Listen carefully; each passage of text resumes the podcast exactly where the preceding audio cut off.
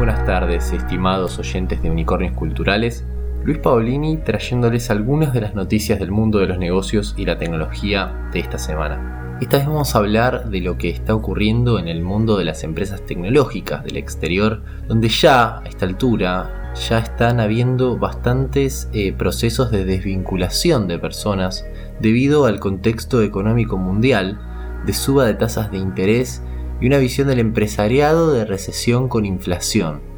Hemos hablado hace algunas semanas atrás sobre lo que podría significar un mundo con tasas de interés más altas, y desafortunadamente esa visión que tuvimos está siendo realidad más pronto que tarde. De hecho, hasta el mismísimo Ben Bernanke, antiguo presidente de la Reserva Federal estadounidense, criticó duramente al actual presidente diciendo que literalmente se durmió con los datos de inflación y que por eso ahora está luchando con una inflación más grande que la que debería de tener.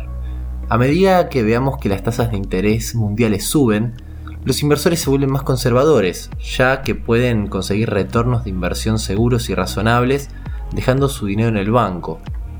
Esto trae aparejado que se seque el mercado de fondos de inversión de riesgo y por lo tanto vamos a dejar de ver rondas de inversión rimbombantes, o empresas que de la noche a la mañana son furor, pero sus balances acusan pérdidas infinitas. De hecho, las empresas ya consolidadas están mostrando balances que demuestran estancamiento en la cantidad de usuarios. Netflix fue uno de ellos, quien le dedicamos una parte importante de esta columna hace unas semanas, y acaba de anunciar un recorte de personal el día de ayer. Empresas como Better.com, relacionada al mundo inmobiliario, recortó un tercio de su fuerza laboral hace poco como así también la brasilera Quinto Andar lo hizo con 160 personas en San Pablo.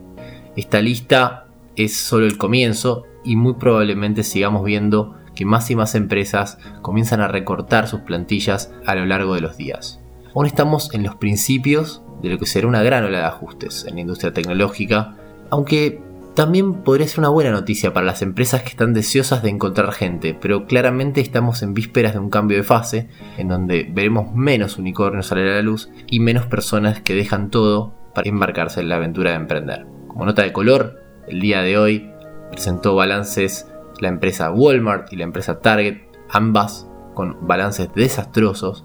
de alguna manera indicando lo que está por comenzar.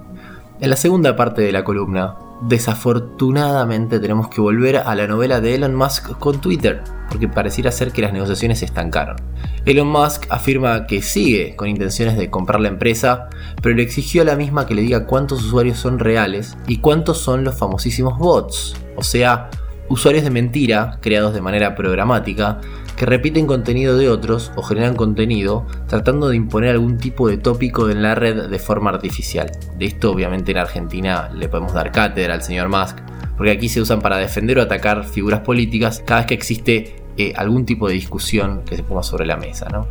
Por un lado, Musk les exige a los miembros del board que le den un número que puedan defender sobre la cantidad de bots existentes en la plataforma, pero por el otro lado, también los del board dicen que el número que tienen y cómo lo obtienen es muy difícil de explicar. Si bien todos sabemos que este tira y afloje es una estrategia de Musk para comprar la empresa por un número menor al inicialmente estipulado, dado que los mercados accionarios se destruyeron en las últimas semanas por las razones que ya hablamos, también esto le puede traer problemas a la empresa si Musk decide retirarse del proceso por alguna razón. Por un lado, porque va a dejar a la empresa con un tinte de sospecha de los números que reporta, Creemos que Twitter no genera o genera una ínfima cantidad de dinero en ganancias, por más de que es una empresa que viene desde hace muchísimos años, sino que también le va a dar la posibilidad a que otros accionistas puedan demandar a la empresa por reporte falso frente a la SEC. Como ven, otro ejemplo de cómo hay que entender a los negocios y a la tecnología como un todo, y no simplemente como partes. Hasta la semana que viene. Seguimos en Facebook, arroba.